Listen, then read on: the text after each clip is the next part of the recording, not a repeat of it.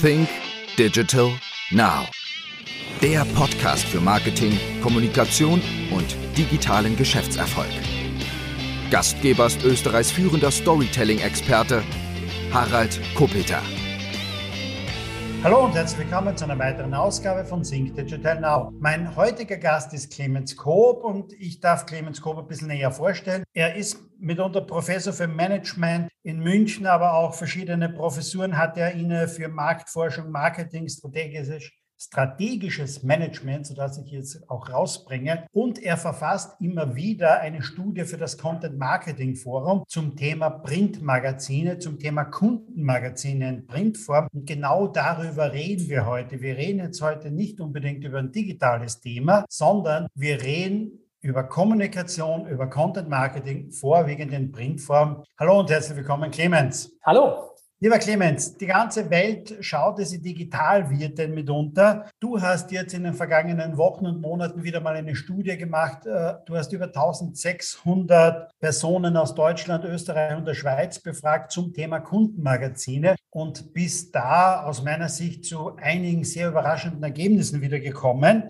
Ich habe mir einige Zahlen ein bisschen rausgepickt. Unter anderem ist mir eine Zahl in Erinnerung, gedruckte Kundenmagazine werden in allen untersuchten soziodemografischen Bevölkerungsgruppen stark genutzt. Es sind bis zu 96 Prozent Lesequote darin. Also wird das noch immer wirklich so stark genutzt oder wie, wie ist der Einfluss der digitalen Welt jetzt einmal? Gibt es abseits der digitalen Welt auch eine analoge Welt? Also zunächst mal ähm, ist es tatsächlich so. Ähm, wir waren auch durchaus überrascht, weil man hat ja immer eine gewisse Erwartungshaltung, wenn man an äh, so eine Studie rangeht empirisch. Wir waren durchaus auch überrascht, dass die Nutzungshäufigkeit mit im Durchschnitt der Gesamtbevölkerung 89 Prozent doch sehr hoch ist. Ähm, und es ist genau so, wie du gesagt hast, es zieht sich durch alle soziodemografischen Bevölkerungsgruppen. Natürlich gibt es Nuancen, abhängig von Alter ähm, etc., aber es zieht sich durch alle soziodemografischen Bevölkerungsgruppen die hohe Nutzung und ähm, es zieht sich auch durch andere äh, Profilbildungen. Also wir haben beispielsweise in der Studie uns das auch angeschaut nach verschiedenen Milieus oder Lebensstilen, ähm, wenn man das so nennen will. Und auch da sehen wir eigentlich durch die verschiedenen Milieus hinweg eine,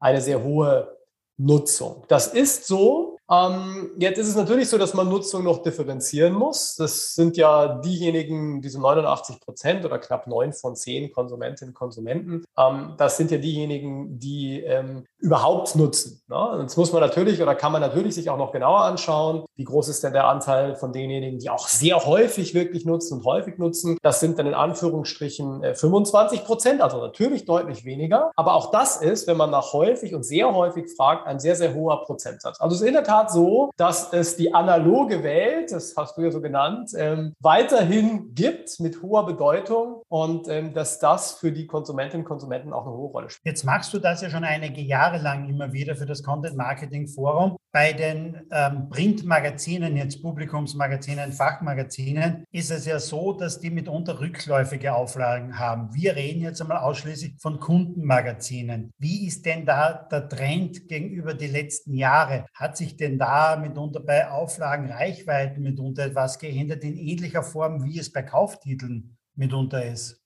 Also zunächst mal ähm, muss man vielleicht schon, ähm, vielleicht schon spezifizieren. Die Studie speziell jetzt für gedruckte Kundenmagazine in der vorliegenden Form haben wir tatsächlich das erste Mal so durchgeführt. Also das ist wirklich ein Novum, ähm, was wir äh, bisher immer gemacht haben und jetzt ähm, ja auch eine, eine neue Durchführungswelle ähm, ansteht, ist die grundlegende ähm, CMF-Basisstudie, die sich die Gesamtmarktsituation, die Investitionen, die genutzten Kanäle anschaut. Aber mit dem spezifischen Fokus Fokus auf die Kundenmagazine, die gedruckten Kundenmagazine, ist es wirklich das erste Mal, dass wir uns das angeschaut haben. Deshalb muss man sagen, dass ganz konkret dafür es schwierig ist, einen wirklich substanziellen Vergleich zur Vergangenheit zu ziehen, weil es erstaunlicherweise, obwohl die Wirkung von gedruckten Kundenmagazinen ja immer wieder heiß diskutiert wird, ähm, erstaunlicherweise dazu eigentlich in der Vergangenheit keine wirklich wissenschaftlich belastbaren Zahlen gab. Also insofern haben wir das das erste Mal gemacht. Ähm, was wir aus der allgemeinen Basisstudie grundlegend wissen, ist natürlich so, dass ähm, dort äh,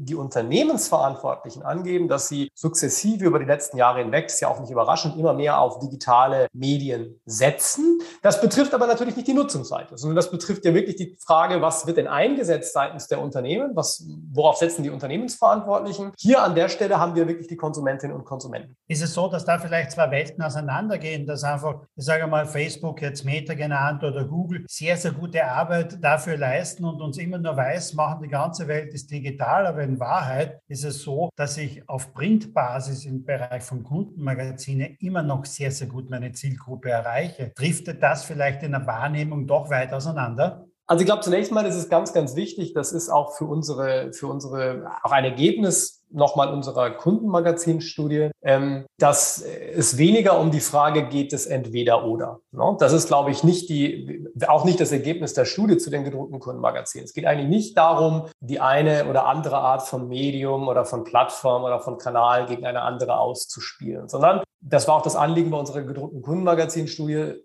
spezifisch zu schauen, wann wo, welche Funktionen haben denn heute eigentlich gedruckte Kundenmagazine, sei es alleine, sei es aber auch im Zusammenspiel mit digitalen Unternehmensmedien oder digitalen Medien. Ähm, uns ging es eigentlich weniger um das Entweder-Oder und das eine ist das Richtige und das andere ist das Falsche, sondern eher um die Frage, wo, an welchen Stellen, in welche Funktionen können gedruckte Kundenmagazine eigentlich im heutigen Gesamtmedienkosmos, der natürlich auch stark digital geprägt ist, auch zu Recht ja geprägt ist, ähm, welche Rolle können die da eigentlich spielen? Jetzt glaube ich, habe ich da drinnen herausgelesen auch, dass Personen, die offener sind, emotional stabile Personen nutzen also diese Kundenmagazine statistisch gesehen signifikant häufiger. Was kann man daraus mitunter ableiten? Ich glaube, da kann man zwei Dinge daraus ableiten. Zum einen ähm, kann man sagen, es ist nicht, es ist zunächst mal auch nicht so überraschend, weil ähm, wenn man allgemein sich die Mediennutzung, also unabhängig jetzt von gedruckten Kundenmagazinen, wenn man sich allgemein die Mediennutzung anschaut nach verschiedenen Persönlichkeitstypologien, Persönlichkeitsprofilen, sieht man natürlich immer, dass Menschen, die von der Persönlichkeit her eher offen sind, damit ja auch Interesse an neuen Dingen haben, an neuen Informationen, neuen Impulsen, Eindrücken haben, dass die generell natürlich eine höhere Affinität für die Mediennutzung haben. Gar nicht nur für die gedruckten Kundenmagazine. Zum anderen ist es aber natürlich schon, glaube ich, auch nochmal eine wichtige Bestätigung, weil es in Bezug auf die gedruckten Kundenmagazine natürlich zeigt, dass die gedruckten Kundenmagazine auch von grundsätzlich ja aus Unternehmenssicht häufig für sehr interessant befundenen Zielgruppen in hohem Maße genutzt werden und auf gute Resonanz stoßen. Also viele Unternehmen wollen ja gerade offene, neugierige, häufig auch eher jüngere Zielgruppen, die vielleicht auch noch eine gute Bildung haben, einkommensstark sind, konsumstark sind, erreichen. Ähm, und vor dem Hintergrund ist es natürlich schon ein interessantes Ergebnis, dass sich das auch nochmal für gedruckte Kundenmagazine bestätigt. Kann man das vereinfacht auch sagen, ein Kundenmagazin ist ein Magazin für Entscheidungsträger? Ich würde sagen, auch für Entscheidungsträger. Wir haben ja nicht speziell jetzt nach äh, beispielsweise äh, B2B-Kundenmagazinen gefragt, sondern uns grundsätzlich mit Kundenmagazinen, gedruckten Kundenmagazinen äh, befasst und äh, beschäftigt. Und da hat sich gesagt, das ist auch für diese Zielgruppe, die häufig man wahrscheinlich als Entscheidungsträger bezeichnen würde, auch für diese Zielgruppe ein gutes Medium ist, aber auch für andere Zielgruppen. Jetzt gibt es ja Kundenmagazine nicht nur in gedruckter Form, sondern viele dieser Kundenmagazine wandern ja dann auch in die digitale Welt. Zum einen als Blätterversion, zum anderen aber auch sehr, sehr gut aufbereitet, wirklich als, als Online-Magazin und das alles. Können die User eigentlich wenn man so eine Studie macht, ganz gut unterscheiden, was habe ich in der Hand? Habe ich meine Informationen mitunter aus der Print-Version oder aus der Online-Version? Ähm, wohin gehen vielleicht da irgendwie welche Vorlieben? Das ist eine ganz, eine ganz gute Frage, die, die, die man gar nicht so einfach, so ganz schnell beantworten kann, weil es viele Antworten darauf gibt, auch aus der Studie. Ähm, ich kann ein paar Eindrücke schildern vielleicht in der Richtung. Zunächst mal hat die Studie gezeigt, dass schon die Mehrzahl der Konsumentinnen und Konsumenten sich von Unternehmen im Idealfall eigentlich beides wünschen würde. Sowohl ein gedrucktes Kundenmagazin als auch ein digitales Magazin. Das ist klar die Mehrheitsmeinung. Wenn man etwas forcierter fragt, nämlich danach, was wäre denn ein bevorzugter Einstiegspunkt, wenn man wählen müsste zwischen einem gedruckten oder einem digitalen Kundenmagazin, dann sieht man, dass äh, die Mehrheit dann sagen würde, na, wenn ich mich entscheiden müsste, würde ich lieber als Einstiegspunkt ein gedrucktes Kundenmagazin nehmen als ein digitales. Ähm, das sieht man an der Stelle. Aber grundlegend würden die meisten eigentlich beides an der Stelle wünschen. Ich glaube, die Funktion ist auch eine unterschiedliche. Wir haben bei, der, bei den gedruckten Kundenmagazinen, die auch im Fokus der Studie standen, die wir vor allem auch ähm, untersucht haben, haben wir gesehen, dass vor allem auch das haptische Nutzungserlebnis für die Konsumentinnen und Konsumenten ganz wichtiges ist. Die Haptik, die auch eine Wertschätzung vermitteln kann, ähm, beim in der Hand halten, beim Papier spüren, beim Durchblättern, ähm, dass das für viele Konsumentinnen und Konsumenten schon wichtig ist, dieses positive haptische Erlebnis ähm, beim Blättern. Und das können natürlich die gedruckten Kundenmagazine in besonders gutem Maße. Bei der Studie habe ich gesehen, ihr habt Personen gefragt von 18 bis 65. Das ist natürlich eine sehr breite Masse jetzt einmal. Was ist denn da für dich mitunter das Auffälligste dabei? Ist es denn wirklich so, wie wir allgemein hin sagen, okay, die jungen Leute sind in der digitalen Welt zu Hause und je älter man wird, desto mehr printaffin ist man da vielleicht noch. Stimmt denn das so in dieser Form überhaupt oder was ist da signifikant? Das wäre, das wäre, wie du geschildert hast, wäre so eine Hypothese, die man erwarten würde zunächst mal. Das hat sich interessanterweise, das fanden wir auch ein ganz interessantes Ergebnis, fand ich persönlich auch ein ganz interessantes Ergebnis, hat sich aber eben in der Form gerade nicht gezeigt. Also im Gegenteil. Wir haben gesehen, dass gerade die Jüngeren, bezogen auf die Zielgruppen, die du ja genannt hast, die wir jetzt befragt haben, wir haben jetzt nicht keine Jugendlichen befragt, ne, keine ganz Jungen, aber dass gerade die jüngeren Zielgruppen zwischen 18 Ende 20, Ende 30, dass gerade diese eher jüngeren Zielgruppen eine besonders hohe Affinität für gedruckte Kundenmagazine aufweisen. Und im ersten Moment könnte man ja sagen, das ist kontraintuitiv. Ne? Aber wir haben ja auch genauer gefragt, was sind denn die Erlebnisse und die Erfahrungen, die die Zielgruppen mit der Nutzung der Magazine haben. Und ich glaube, wenn man sich das ein bisschen differenzierter anschaut, dann versteht man dieses Ergebnis sehr gut, weil wir gesehen haben, dass ein wichtiger Erlebnisaspekt, ein wichtiger Erfahrungsaspekt für die Konsumentinnen und Konsumenten bei den gedruckten Kundenmagazinen ist, dass sie mal abschalten können, dass sie mal so eine Digital Detox-Funktion haben, dass sie mal raus sind, wenn sie das nutzen können, aus dem typischen permanenten digitalen Online-Stream. Ähm, und interessanterweise finden das offensichtlich gerade auch die etwas jüngeren, ähm, die besonders digital affin mit Sicherheit sind, gerade auch die besonders interessant. Das heißt, richtig gute Stories oder was, da bin ich ja meinem Kundenmagazin richtig zu Hause. Denn im digitalen Bereich, in einem Stream drinnen, wo die Aufmerksamkeit, und wir lesen es immer so, ist 8 Sekunden, ist 9 Sekunden oder so etwas, man scrollt drüber, das hat dort eigentlich gar nicht so richtig Platz, oder? Deswegen vielleicht diese, diese gute Story im Kundenmagazin über zwei, drei, vier Seiten, da schalten die Leute ab, da gehen sie tiefer rein, oder? Ja, das ist so. Wir, wir sehen ja auch, wir haben in der Studie uns auch angeschaut, wie lange wird denn typischerweise eigentlich ein gedrucktes Magazin benutzt? Und ähm, sind da ja auf Werte gekommen, die ich runde jetzt mal der Einfachheit einmal äh, auf eine gerade Zahl, ne? aber wir sind da bei 20 plus Minuten, ähm, typischerweise im Schnitt. Und das ist natürlich verglichen mit den, mit den Nutzungszeiten, die man in der Regel, ne, muss man auch differenziert sich natürlich anschauen, aber die, die man in der Regel im digitalen Bereich kennt, natürlich eine ganz andere, eine ganz andere Größenordnung. Und das ermöglicht oder bietet natürlich auch Voraussetzungen, dass ich mal irgendwie ein Deep Reading machen kann als Nutzerin und als Nutzer. Ist das auch damit gemeint jetzt einmal, diese lange Zeit mitunter auch, dass die, äh, das Medienengagement beziehungsweise die Medienwirkung ist sehr hoch, habe ich so gelesen in einem Satz. Bedeutet das diese lange Nutzungsdauer und was steckt da noch mehr dahinter vielleicht über die Medienwirkung jetzt? Genau, also im Grunde, im Grunde glaube ich, ist es so, dass wir aus so einer Medienwirkungsperspektive unterscheiden wir eigentlich mehrere Dinge auch in der Studie. Zum einen ist die Frage, welche Erfahrungen, welche Erlebnisse mache ich denn eigentlich bei der Nutzung? Also Dinge wie, es bietet mir einen hohen Nutzwert, ich habe ein haptisches Erlebnis, ich lerne was Neues, ähm, ich habe vielleicht ein gutes Gefühl, mit dem ich zurückgelassen werde, wenn ich gelesen habe. Das ist die Frage der, der Medienerfahrungen, der Nutzungserfahrungen, der Erlebnisse. Und wir wissen, dass diese, dass diese Nutzungserfahrungen, diese Nutzungserlebnisse, wenn die positiv sind und wenn die vielfältig sind, was man gut in der Studie sieht, dass das dazu führt, dass man die Magazine besonders aufmerksam liest, besonders lange liest, über das, was man gelesen hat,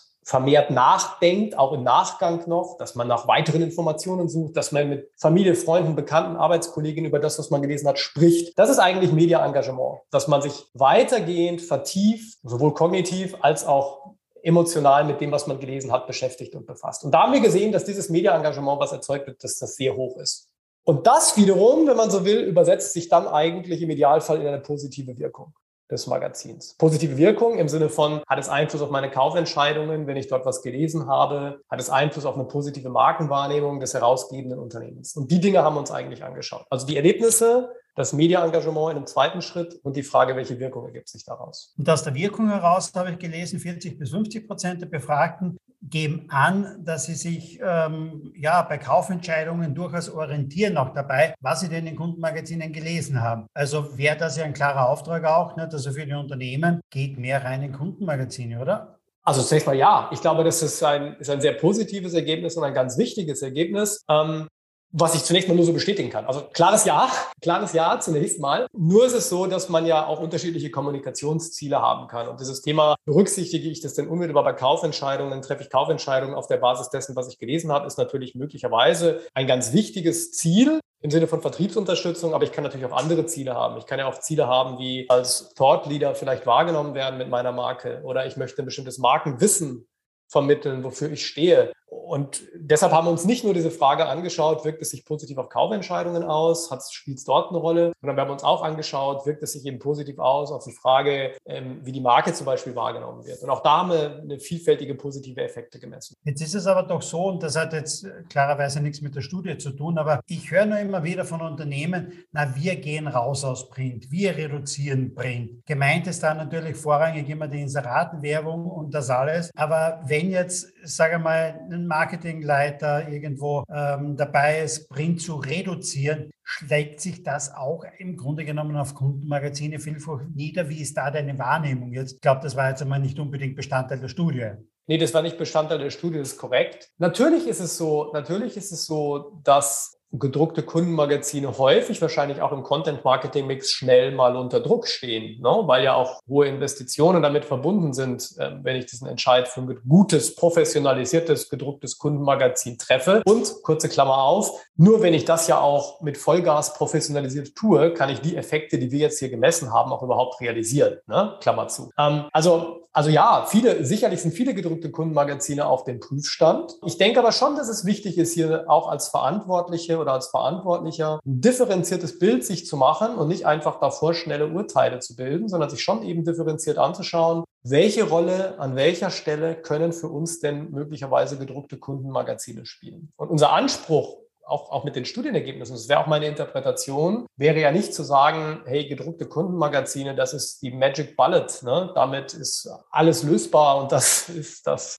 der, der letzte neueste Schrei, das ist ja, gar nicht, ist ja gar nicht die Aussage, sondern wir wollten ja uns differenziert anschauen, welche Rolle können sie spielen. Und wir haben im Ergebnis gesehen, an vielen Stellen intelligent eingesetzt, können sie eine gute Rolle spielen, auch und gerade im Zusammenspiel mit digital. Jetzt auch etwas, was wahrscheinlich nicht unbedingt in der Studie drinnen ist, klarerweise nicht, nicht. Aber in den vergangenen Wochen ist es doch so, nicht, dass sich die Papierpreise und die Druckpreise massiv ja auch erhöht haben. Und ähm, viele Unternehmen, wir machen ja auch Kundenmagazine, wiederum viele Unternehmen natürlich ähm, müssen dort und da wieder den Sparstift ansetzen. Ähm, glaubst du, so wie vorher schon gesagt, dass da noch einmal vermehrt Kundenmagazine vielleicht unter Druck geraten jetzt in nächster Zeit? Oder ist es doch so, dass vielleicht die einen oder anderen Unternehmen draufkommen, okay, richtig gute Online-Werbung und Online-Marketing kostet aber auch richtig viel Geld, um die Zielgruppe zu erreichen. Also bleibe ich doch im Print. Wie ist da deine Wahrnehmung jetzt eigentlich so? Weil untersucht hast du das klarerweise nicht. Ja, wir stehen ja kurz davor, eine neue Basisstudie zur Marktsituation durchzuführen. Da, da werden wir uns ja auch den aktuellen Stand genau angucken. Da werden wir uns ja genau anschauen, wie sieht es denn jetzt bei den Entscheiderinnen und Entscheidern wirklich aus in Bezug auf die Fragen, die du angesprochen hast. Insofern ähm, haben wir die Daten in der Tat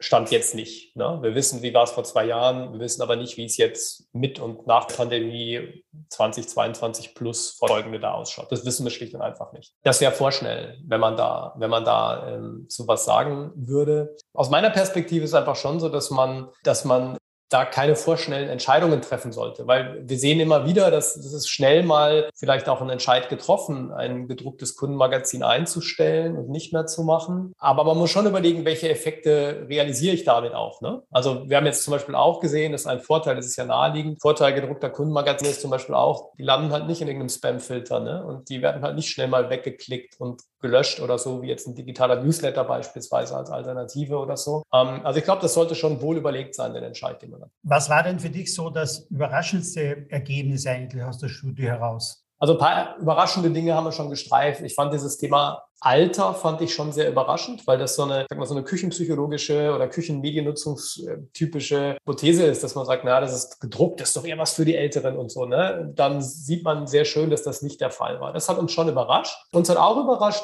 wo wir auch schon darüber gesprochen hatten, die insgesamt sehr hohen Nutzungszeiten. Wir wissen aus unseren anderen Projekten, wo wir konkrete einzelne gedruckte Kundenmagazine evaluieren, also konkrete Titel, da wissen wir, dass die Nutzungszeiten zum Teil sehr hoch sein können. Auch noch höher als jetzt hier, was wir im Durchschnitt sehen. Aber dass sich das in der Breite so zeigt, hätte ich jetzt auch nicht unbedingt an der Stelle erwartet. Was ich auch, was ich auch überraschend fand, ist, dass es sich wirklich durch alle gesellschaftlichen Gruppen zieht. Wir hätten schon, also jetzt nicht nur soziodemografisch, sondern auch durch verschiedene Milieus und Lebensstile. Das fand ich schon auch überraschend, ist jetzt auch zu viel gesagt, aber das fand ich schon auch interessant, würde ich mal sagen, zumindest als Resultat und als Ergebnis an der Stelle.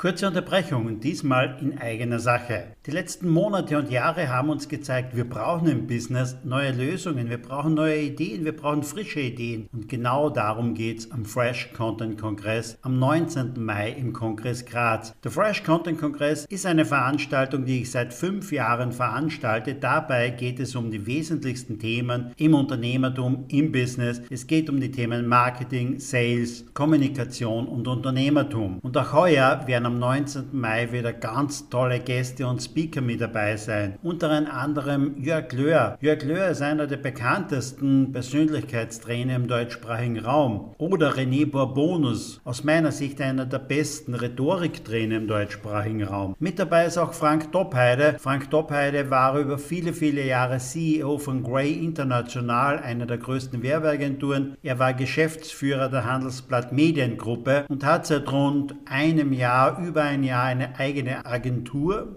und hat 2021 ein Buch geschrieben. Es ist ein Spiegel-Bestseller geworden. Es nennt sich Gott ist ein Kreativer und kein Controller. Mit dabei ist auch Andreas Spur. Auch er hat schon mehrere Bestseller geschrieben. Sein neuestes Buch nennt sich Business geht heute anders und genau darüber wird er am Kongress sprechen. Noch mit dabei ist Christian Lindemann. Christian Lindemann, auch er hat 2021 ein Buch herausgebracht. Es nennt sich Souverän auf den Bühnen des Lebens und wenn einer über die Bühnen des Lebens sprechen kann, dann ist es Christian Lindemann, denn Christian Lindemann ist der einzige deutschsprachige Solo-Act bei Cirque du Soleil weltweit. Er wird auch genannt der König der Taschendiebe und in seinen Vorträgen und Workshops zeigt er den Leuten, wie man auf der Bühne des Lebens agiert, denn du selbst stehst jeden Tag auf der Bühne des Lebens. Egal ob vor deinen Mitarbeitern, vor deiner Familie, vor deinen Kindern. In allen Gesprächen gilt es darum, einfach souverän zu agieren. Ja, und ich selbst werde aus meinem klassischen Gebiet im Thema Storytelling im Grunde genommen wieder einige meiner besten Geschichten präsentieren. Darum geht es beim Fresh Content Kongress am 19. Mai im Kongress Graz. Du kannst live mit dabei sein, entweder im Kongress Graz oder aber auch per Livestream. Du findest den Link dazu ganz einfach in den Show Notes oder aber du gehst einfach rein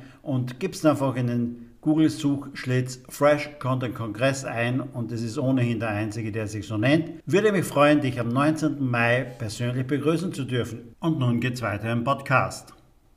Was kann man jetzt einmal am, am meisten daraus mitnehmen, um ähm, hinzugehen zu einem Unternehmen und sagen, warum ist ein Kundenmagazin im Jahr 2022 noch immer wichtig für dich, für deine Marke, für deine Kunden? Was sind so die wesentlichsten drei Punkte dabei, wo man sagen könnte, okay, das müsste jetzt eigentlich jedes Unternehmen überzeugen?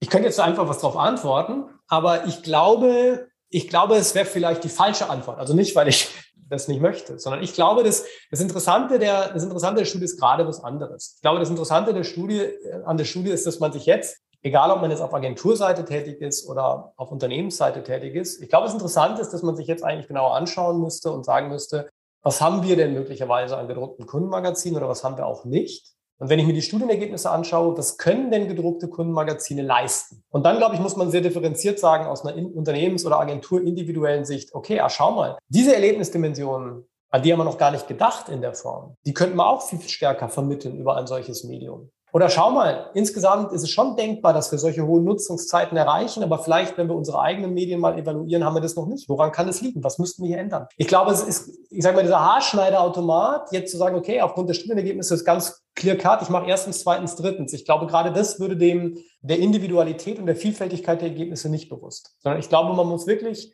caseweise hingehen und sagen, in welcher Situation sind wir jetzt? Was kann ich daraus anhand der Studienergebnisse lernen? Und was muss ich dann in dem dritten Schritt eigentlich ganz individuell tun? Liebe Hörer, wir reden hier von einer Studie, die hat ca. 140 Seiten und wir haben jetzt da nur einige Zahlen herausgepickt jetzt einmal.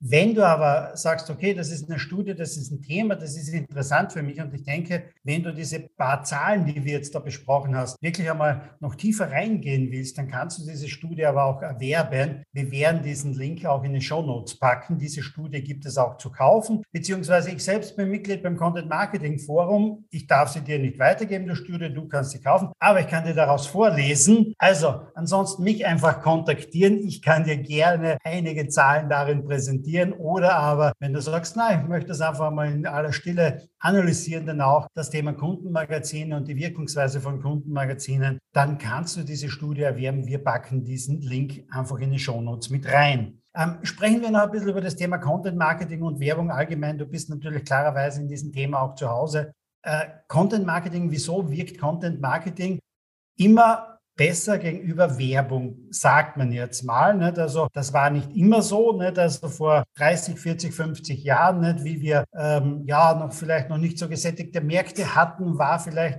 Werbung um vieles besser, aber Content Marketing gibt es ja auch schon über 100 Jahre und viel, viel länger. Was macht Content Marketing aus deiner Sicht immer noch aus? Ganz gute Frage. Ich glaube, ich glaube zunächst mal, man muss wahrscheinlich der schon sagen, dass es immer besser wirkt als klassische Werbung, ist sicherlich nicht der Fall. Ne? Also klar muss man, glaube ich, schauen, wie ist die genaue Konstellation, die genaue Zielsetzung, wie ist das optimale Verhältnis verschiedener, ähm, verschiedener ähm, Kommunikationsinstrumentarien. Aber deine Frage war ja, was ist der spezielle Appeal? Was ist das Gute? Was ist das Interessante am Content Marketing gegenüber klassischer Werbung? Und ich antworte jetzt da mal nicht als Marktforscher, sondern als Wissenschaftler auf die Frage. Ich glaube, zwei Aspekte sind wichtig. Der erste Aspekt, man kann es beispielsweise erklären mit der sogenannten sozialen Austauschtheorie, Social Exchange Theory. Die Social Exchange Theory sagt im Wesentlichen eigentlich, wenn mir jemand etwas bietet, was mir etwas bringt, was mir einen Nutzen stiftet, dann zahle ich das mit einem reziproken Verhalten, einem positiven Verhalten zurück. Und dieses soziale Austauschprinzip habe ich bei klassischer Werbung in der Regel nicht. Aber bei Content Marketing, zumindest dann, wenn es gut und professionell gemacht ist, eben schon. Ich habe eine Marke, ich habe ein Unternehmen, die mir etwas bietet, was auch immer das Erlebnis ist. Ob es ist, dass ich etwas lerne, dass ich schlauer werde, dass ich ein gutes Gefühl habe, dass ich eine Education habe, dass ich eine Hilfestellung habe, das ist eigentlich egal. Aber ich habe irgendeinen Nutzen und dann bin ich eher bereit, mit einer höheren Wahrscheinlichkeit, das auch in irgendeiner Form durch positive Einstellungen, durch positive Gefühle, durch eine vertiefte Auseinandersetzung mit einer Marke, einem Produkt zurückzuzahlen. Und ich glaube, dieses soziale Austauschprinzip ist ein großer Unterschied. Content Marketing gegenüber der klassischen Werbung. Das ist der eine Faktor aus meiner, aus der wissenschaftlichen Perspektive. Und der zweite Faktor, das nennt die Forschung Persuasion Knowledge. Persuasion Knowledge heißt eigentlich, du und ich und alle anderen, wir lernen im Laufe unseres Lebens, je älter wir werden, von Kindheit an, lernen wir ja, was Werbung ist und wie Werbung funktioniert und was Werbung von uns will. Und wenn wir merken, dass uns jemand mit Werbebotschaften überzeugen will, persuasiv, Persuasion, dann wird dieses Persuasion Knowledge aktiviert. Ne? Wir merken, ah, Moment mal, da will jetzt aber doch jemand was von mir. Und das kennst du vielleicht auch. Also ich kenne das, wenn jemand was von mir will und ich habe wenig Zeit, dann habe ich schnell mal Reaktanz, ne? weil ich sage, ja, was, ich soll jetzt das kaufen und was machen, habe ich gar keine Lust drauf. Und je weniger dieses Persuasion Knowledge aktiviert wird von Unternehmensseite, desto positiver reagiere ich als Konsumentin und Konsument. Und beim Content Marketing habe ich diese Aktivierung, dieses Persuasion Knowledge halt, außer ich mache es zu werblich und ich mache kein gutes Content Marketing. Aber habe ich eben nicht. Ich habe eben in der Regel nicht, dass die Konsumentinnen und Konsumenten sagen, oh, da will mich jetzt jemand aber in irgendwas rein katapultieren, was ich kaufen, ausprobieren, testen soll. Ne? Sondern im Gegenteil, ich bekomme Nutzen und bin bereit, dafür was zurückzuzahlen. Das war jetzt eine relativ lange wissenschaftliche Antwort. Ähm, aber aus meiner Perspektive sind das die zwei großen Assets des Content Marketing. Ich sage immer dazu, also für mich ist die Definition von Content Marketing ja auch immer, ich glaube, ich habe es bei Joe Polizzi gelesen, Inform and Guide Me, Hype and Entertain Me. Und da muss so circa alles drinnen sein. Und da ist aber nichts drinnen von Verkaufen. Nicht? Also da ist nichts drinnen, verkauf mir etwas, sondern der Kunde sucht genau das. Er sucht Informationen, er sucht Führung, er sucht mitunter Unterhaltung und, und das will er haben. Und am Ende des Tages kauft er, oder? So vereinfacht könnte man es sagen.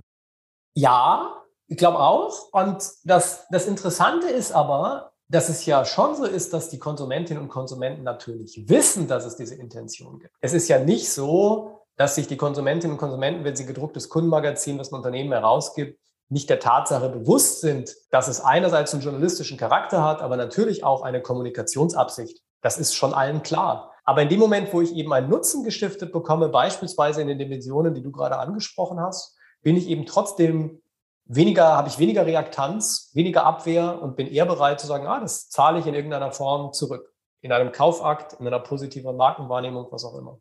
Jetzt begleitest du das Content Marketing Forum ja schon einige Zeit, auch mit der Basisstudie, jetzt mit dieser Studie. Was sind für dich so Veränderungen, die es vielleicht so gegeben hat in den vergangenen fünf Jahren, die du so ein bisschen beobachtet hast, wie du da vielleicht ein bisschen tiefer denn drinnen bist jetzt schon? Also zunächst mal muss ich sagen, dass jetzt mit der Studie, über die wir vorher auch gesprochen haben, glaube ich schon ein ganz wichtiger Meilenstein erzielt worden ist. Meilenstein ist gar nicht nur, weil das sehr interessante, nützliche, wichtige Ergebnisse sind, die einem bei Kommunikationsentscheidungen helfen, sondern ich glaube Meilenstein auch insofern, weil es ja zeigt und signalisiert, dass es neben der systematischen, kontinuierlichen Beobachtung des Marktgeschehens und der Investitionsseite auch deutlich macht, dass man, ich sag mal, ZDF, Zahlen, Daten, Fakten zu einzelnen Medientypen, Plattformen, Kanälen generiert. Und das finde ich sehr, das finde ich sehr wichtig, weil es zeigt ein zunehmend im positiven Sinne datengetriebenes Denken. Ähm, und ich glaube, das ist eine positive, eine positive Entwicklung, ein positiver Meilenstein, den ich wahrnehme. Man redet immer davon, Print ist irgendwie tot. Wie lange gibst du Print jetzt in Jahren jetzt noch? Also aus deiner, aus deiner Sicht heraus, aus, der, aus dem, was du aus der Studie heraus weißt. Nicht? Also man sagt, es wird äh, viele Zeitungen oder Magazine als Kauftitel in zehn Jahren nicht mehr geben. Aber wie lange wird es Kundenmagazine geben aus deiner Einschätzung jetzt einfach mal? Also ich glaube, die wird es immer und auf Dauer weiterhin geben. Da gibt es keinen, keinen D-Day, wo die an Bedeutung verlieren werden. Dazu gibt es einfach viel zu viel auch gute empirische Evidenz, die diese Verdrängungshypothese verschiedener Medien einfach widerlegt. Wo man immer wieder sieht, es differenziert sich aus, es kommen neue Plattformen, Kanäle hinzu, die Rollenverteilung ändert sich und natürlich auch sicherlich die Investitionen und die Nutzung und so. Das ist natürlich Bewegung drin, aber die Verdrängungshypothese stimmt in der Regel nicht. Und da bin ich auch in Bezug auf gedruckte Kundenmagazine fest von überzeugt. Nicht nur persönlich, sondern evidenzbasiert ähm, aus, also datenbasiert, wenn man so will, dass ähm, das nicht so sein wird, dass sie an Bedeutung komplett verlieren. Sie werden eine andere Rolle spielen, sie werden andere Funktionen haben, sie werden Dinge gut können und andere Dinge weniger gut können. Das sieht man ja auch jetzt schon. Aber sie werden mit Sicherheit nicht ihre, ihre Rolle und ihre Bedeutung verlieren. Lieber Clemens, herzlichen Dank für diese Zahlen und für die Interpretation dieser Zahlen. Da waren sehr, sehr interessante Sachen dabei. Wie gesagt, diese Studie kann man kaufen. Ihr findet das in den Show Notes ganz einfach einen Link und ihr kommt hin zu diesem Verlag, wo man diese Studie kaufen kann. Clemens, es nennt sich dieser Podcast Think Digital Now. Wir müssen etwas ein bisschen auch über die digitale Welt sprechen. Dann sprechen wir vielleicht einfach mal über deine persönliche digitale Welt. Was sind denn so deine drei Lieblings-Apps auf deinem Handy? Also es gibt vielleicht die drei häufig genutzten Apps und es gibt die drei Lieblings-Apps. Das ist nicht unbedingt immer das Gleiche. Du meinst die drei Lieblings-Apps, oder? Ich meine mal, die drei Lieblings-Apps können vielleicht auch die häufig genutzten sein. Aber ich muss mal, ich muss mal schnell spicken. Ich muss, muss, selber, muss selber, muss selber einen Moment nachschauen. Also ich bin ja, ich bin ja persönlich eher ein, ich würde sagen, ein, ein, ein nutzwertgetriebener, nutzwertgetriebener Mobile-Nutzer. Und als nutzwertgetriebener Mobile-Nutzer ist es so, dass ich nach wie vor, für manche anachronistisch, nach wie vor sehr viel Twitter nutze mobil. Das liegt im Wesentlichen eigentlich daran, dass gerade in der Wissenschaftswelt viele Verlage, viele Wissenschaftlerinnen, viele Wissenschaftler ihre neuesten Findings, Erkenntnisse häufig einfach Preprint, bevor es veröffentlicht ist, bevor es reviewed ist in den Begutachtungen, wirklich per Twitter posten und das ist einfach super schnell. Das ist, das, das ist eine, eine App, die für mich, für mich eine große Rolle spielt. Ich bin auch nach wie vor, obwohl die Zeiten nicht so einfach sind, ein wirklicher Fußballfanatiker und deshalb komme ich um manche fußballbezogenen Apps, ob das jetzt Kicker oder einzelner, eines einzelnen Clubs ist, nicht herum. Ähm, auch das spielt für mich Entertainment und Information, Infotainment eine ganz entscheidende, ganz große Rolle. Und ähm, leider Gottes muss man sagen, nutze ich auch aus dem Health-Bereich ähm, eine, einige E-Health-Apps, die wirklich das Tracking von bestimmten ähm, Gesundheitsdaten ermöglichen und die telemedizinische Unterstützung bieten. Und das muss ich leider aus gesundheitlichen Gründen tun. Ähm, aber das ist natürlich ein wahnsinniger Nutzwert, dass man sich dadurch bestimmte Termine vielleicht bei Ärztinnen, Ärzten in Kliniken sparen kann und das on-the-go mobile Daten austauschen kann. Andere Frage. Stell dir vor, du würdest von mir 5000 Euro bekommen mit der Auflage, sie entweder zu investieren in Lufthansa oder in Airbnb. Also wenn man so sagen will, Old Economy, New Economy, wohin würdest du diese 5000 Euro geben? Also momentan, Stand heute, würde ich wahrscheinlich Gold kaufen. Das war jetzt nicht das, was du mir angeboten hast. Ne? Wir sind ja in der Ukraine im Krieg, in Anführungsstrichen, leider schlimm. Ähm, deshalb würde ich wahrscheinlich irgendwas Safe Haven-mäßiges kaufen. Das ist die Lufthansa aber sicherlich nicht. Insofern wahrscheinlich eher Airbnb. Wo trifft man dich eher an? Beim Online-Shopping oder im Shopping-Center? Eindeutig beim Online-Shopping. Ich shoppe zugegebenermaßen wahnsinnig gerne stationär, in Anführungsstrichen. Aber unter dem Aspekt Vereinbarkeit mit Arbeit und Privatleben ist dann Online-Shopping schon eine charmante Geschichte. Und vielleicht noch eine letzte Frage. Wann warst du das letzte Mal drei Tage offline und hast vielleicht Kundenmagazine gelesen oder Studien? Um ganz ehrlich zu sein, ich weiß es nicht. Das ist schlimm, aber ich, ich, weiß es nicht, weil ich das letzte Mal drei Tage offline war. Ich weiß aber mit ziemlicher Sicherheit, wann ich in jedem Fall ganz sicher das nächste Mal drei Tage offline sein werde. Ich bin kurz vor der Elternzeit und da bin ich mit Sicherheit mindestens mal drei Tage offline. Und da freue ich mich auch sehr drauf. Thema Digital Detox, da wird schon das passende Kundenmagazin geben. Dann freue ich mich für dich auf deine Elternzeit. Herzlichen Dank, lieber Clemens. Es waren spannende Antworten mit dabei. Herzlichen Dank dafür. Harald, ich sage danke. Hat mir Spaß gemacht. Liebe Zuhörer, das war eine weitere Ausgabe von Sync Digital Now. Wir hören uns demnächst wieder, wieder mit einem interessanten Interviewgast, wieder mit einem spannenden Thema. Bis dann.